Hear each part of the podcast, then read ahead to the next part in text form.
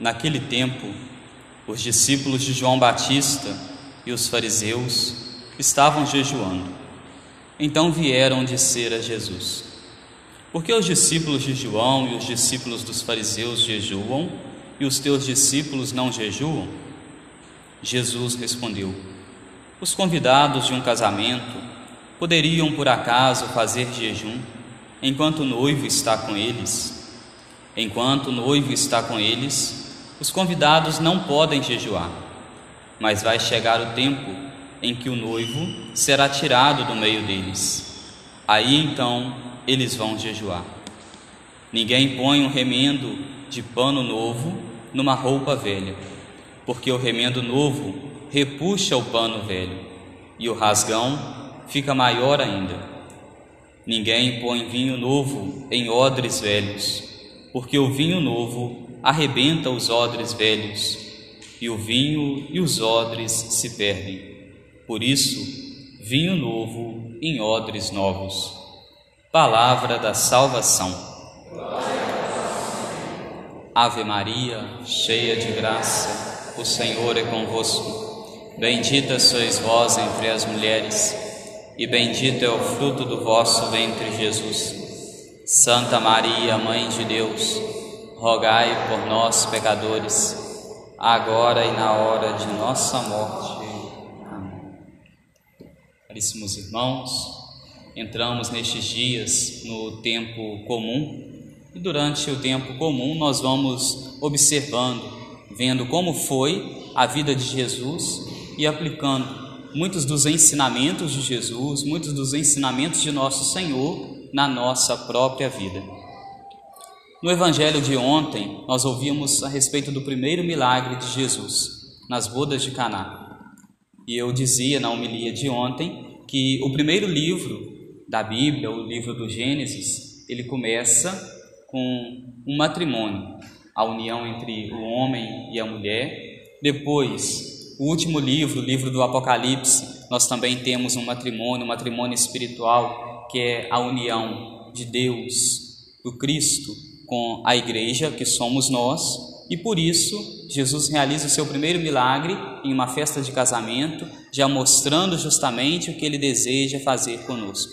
Ele deseja se unir a cada um de nós, estar unido a cada um de nós que somos os filhos de Deus. Em um matrimônio, o coração da esposa e o coração do esposo se voltam para uma única direção tudo isso para se chegar a um único propósito. O nosso coração e o coração de Deus também, o nosso coração e o coração de Jesus também devem se unir, estar em um único propósito, que é fazer a vontade de Deus, que é cumprir a vontade de Deus. Por isso, mostrando já que Jesus é este noivo, o evangelho de hoje já nos dá sinais disso, já nos mostra sinais disso quando começam a questionar a Jesus por que os discípulos dele não jejuam, enquanto os discípulos dos fariseus, enquanto os discípulos de João Batista jejuavam. E Jesus diz a eles a respeito do noivo: Por acaso se pode fazer jejum enquanto o noivo está com eles? Cristo é este noivo, este noivo que veio a este mundo e que deseja se unir a cada um de nós, estar com cada um de nós, estar ao nosso lado, caminhar conosco. Se nós formos olhar para as várias formas de jejum no Antigo Testamento, nós vemos que todas elas tinham um sentido de uma preparação para a chegada de Jesus. Todas as vezes no Antigo Testamento que o povo faz um jejum é para se esperar a chegada de Deus, para se acolher a Deus. Por isso o povo fazia esse jejum. Os discípulos de São João Batista faziam jejum porque estavam esperando ainda a vinda do Messias. Eles tinham São João Batista, mas não tinham ainda Jesus com eles. Os fariseus faziam jejum porque eles não acreditavam em Jesus, eles não confiavam em Jesus. Eles acreditavam em outros deuses, em outros, outras profecias. Então, por isso, eles também fazem o seu jejum. Mas os discípulos de Jesus, porém, não fazem jejum porque estão junto com Cristo. Nesse sentido de fazer o jejum para preparar a chegada de Jesus, É por isso que nós temos em dois tempos da igreja um tempo onde nós somos convidados a fazermos as nossas mortificações, a fazermos o nosso jejum, a nossa abstinência. É o tempo do advento, é o tempo da quaresma. Estes dois tempos são tempos de preparação para a chegada de Jesus. Primeiro, a chegada dele na gruta de Belém, a chegada do menino Jesus. Depois, a chegada do Cristo, mas do Cristo ressuscitado. Então, por isso nós fazemos essas práticas de jejum, essas práticas de penitência e como não dizer então que a nossa vida, a vida do cristão, a vida do católico, deve ser todos os dias uma vida de mortificação, uma vida às vezes de deixar de lado um pouco as minhas vontades para ir fazendo cada vez mais a vontade de Deus. No evangelho de hoje nos diz ainda que dias virão em que o noivo vai ser tirado o noivo foi tirado do nosso meio. Jesus não está no nosso meio como estava no meio daqueles discípulos.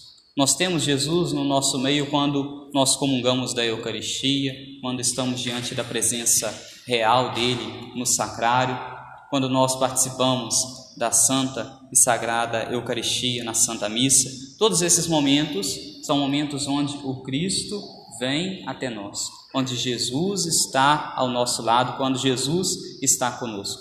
Mas em vários momentos da nossa vida nós não temos este noivo que é o Cristo conosco. Por isso é necessário que até que nosso Senhor Jesus Cristo volte no final dos tempos, nós vamos nos preparando. Vamos, vamos preparando o nosso coração, vamos preparando a nossa alma com jejuns, com abstinências. E o que, o que seria o significado do jejum, da abstinência? é eu ter a minha vontade, às vezes, de fazer algo e deixar de fazer, eu ter a vontade de comer algo e deixar de comer, tudo isso em prol do quê?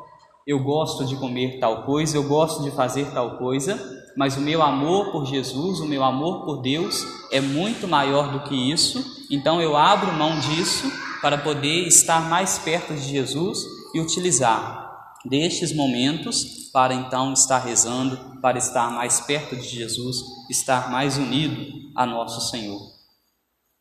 Jesus, quando veio a este mundo, muitos não o aceitaram.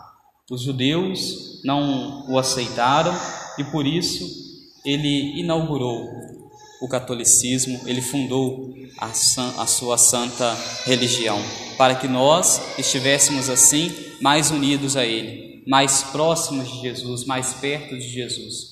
E assim fomos caminhando durante toda a história da igreja. Fomos caminhando assim com os primeiros apóstolos, fomos caminhando assim com os santos, as santas da nossa igreja, fomos caminhando assim com os evangelizadores, com aqueles que são os pregadores da palavra de Deus que nos aproximam cada vez mais de nosso Senhor, nos aproximam cada vez mais dos ensinamentos da Santa Igreja.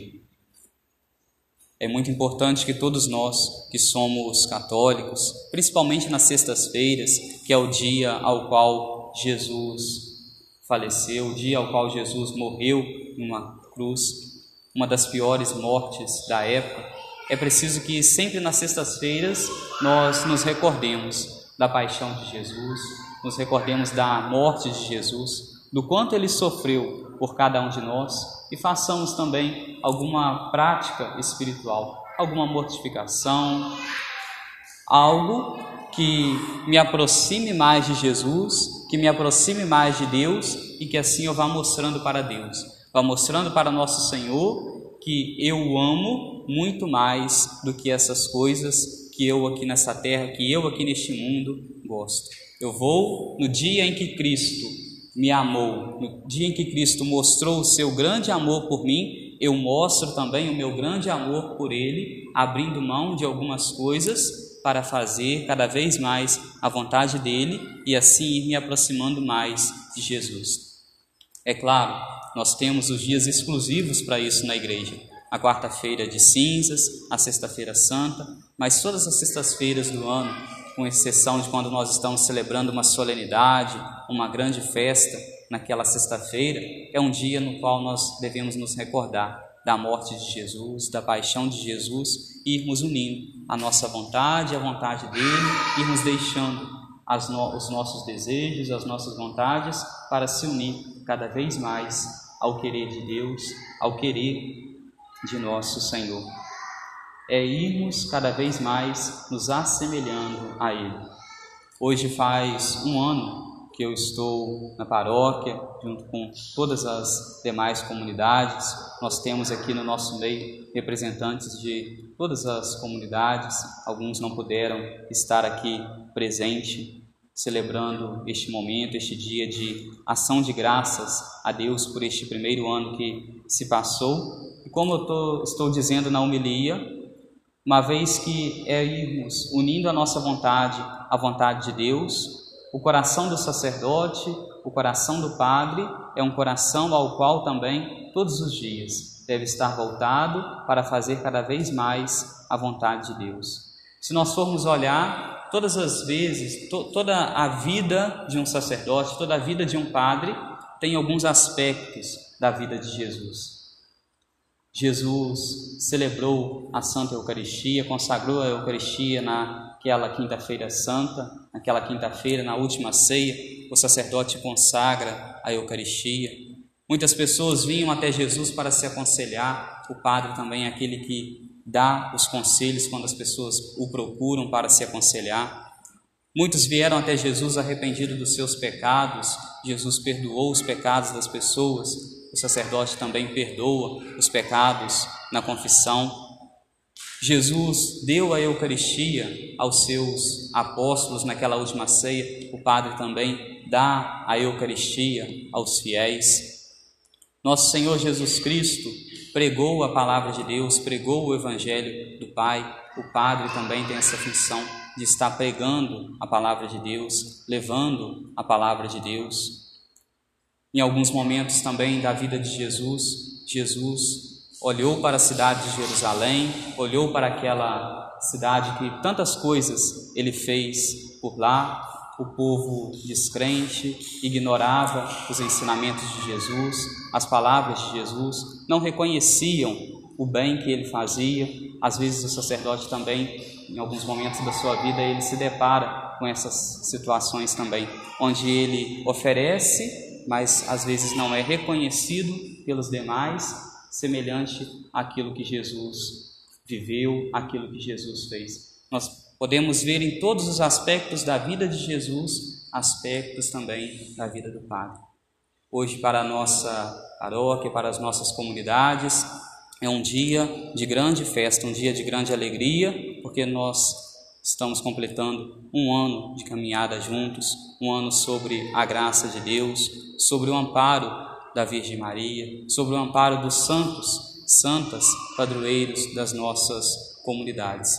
Peço a vocês que sempre nas suas orações rezem pelo Padre de vocês, rezem por mim, me coloquem nas orações de vocês para que eu possa cada dia mais cumprir o meu ministério, cumprir o meu ministério sacerdotal fazendo em tudo a vontade de Deus, fazendo em tudo a vontade daquele que um dia me chamou para estar à frente, à frente da igreja, levando a palavra de Deus, levando os ensinamentos de nosso Senhor aos fiéis, a cada um de vocês.